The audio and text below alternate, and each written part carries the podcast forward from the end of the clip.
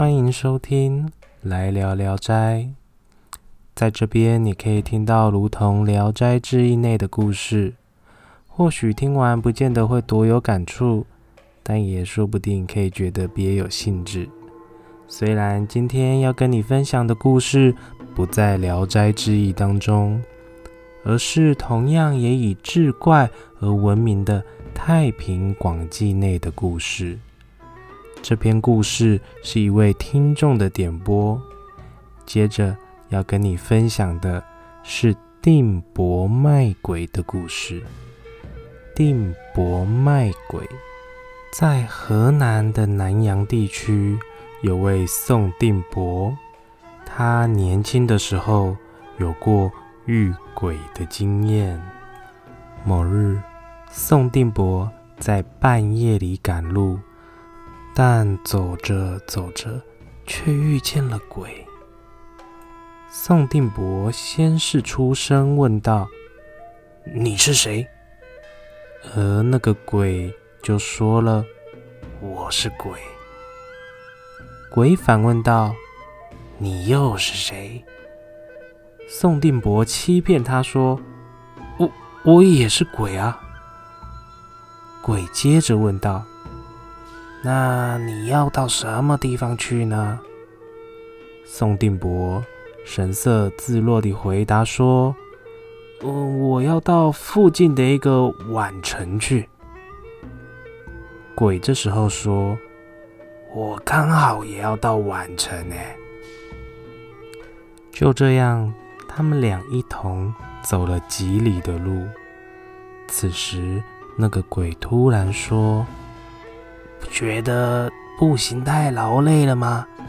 我们可以轮流相互背负对方啊。”宋定伯回说：“很好的提议。”鬼就先背起了宋定伯，走了几里路，鬼很怀疑的问道：“你太重了吧？恐怕你不是鬼吧？”宋定伯先是心头一惊，但转瞬间就说：“可能因为我刚死，所以身体比较重吧。”接着轮到宋定伯背鬼，想当然尔，这个鬼几乎没有什么重量，宋定伯也落得轻松。而在这趟旅途，他们像这样轮着互相背了好几次。旅途中，宋定伯心里总想着，现在这样也不是办法。于是便开口问这个鬼说道：“我我是新鬼，不知道鬼害怕什么，能否指点一二？”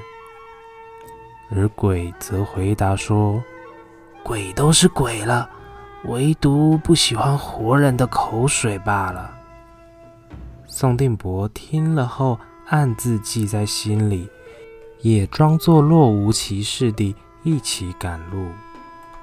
不久后。他们在旅途上遇到了能直接横跨的小溪。宋定伯先让鬼横渡过去，只听着他一点声音也没发出来，相当的安静。而轮到宋定伯自己渡过去时，水却哗啦哗啦地发出了声响。此时鬼又狐疑地问说：“为什么有声音？”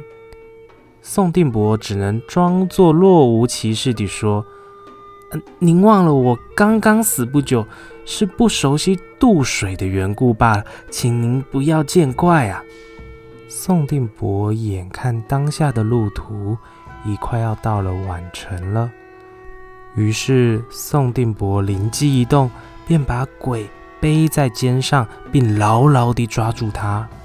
只听到这个鬼大声惊叫。恳求宋定伯放他下来，宋定伯充耳不闻，便把鬼一直背到宛城内较为中心的地方。才刚将这个鬼放下在地上，鬼就变成了一只羊。宋定伯紧抓着这个机会，就决定卖了这头鬼变成的羊。宋定伯又担心他再有变化。于是就朝这个鬼身上吐了几口的口水。卖羊的金额恰好为一千五百文钱，于是宋定伯也从容自若地离开了宛城的市集。而当时的名人石从曾经说过这样的话：“宋定伯卖鬼，得到了一千五百文钱。”这段故事与先前分享的崂山道士，似乎都有被选入国文课的教材之中。选入的理由，我个人觉得，不外乎在短短的篇幅内，可以看见许多有趣的地方。好比宋定伯遇到了鬼，不但不怕，反而还说起鬼话，假装自己也是鬼。然后，这个鬼与人的互动，好似差点就要拆穿这个宋定伯的谎言，但又被圆谎过去，着实替宋定伯捏了把冷汗。而宋定伯可能暗自想着要如何脱身，所以又假装自己不懂事，问了问那个鬼：鬼通常最怕什么？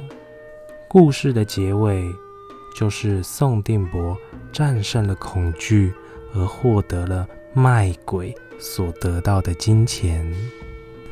但我这边看到的，只觉得更加着实地印证了人比鬼更可怕这点。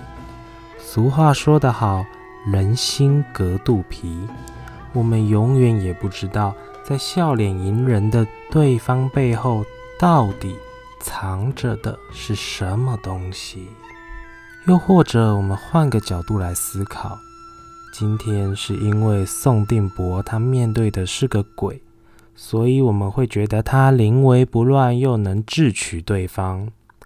但今天，如果这些都是他单方面编出来的故事，其实，宋定伯他杀了牧羊童，将其背到溪中弃尸，再抢走这个羊拿去倒卖。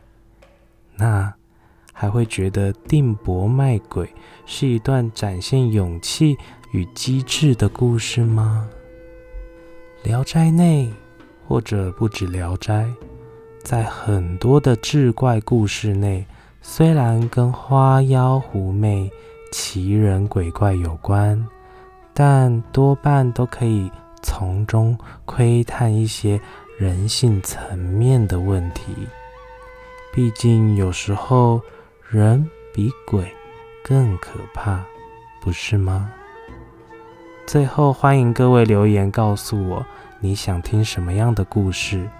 感谢收听《来聊聊斋》，我是掷地有声。那我们下次。再见。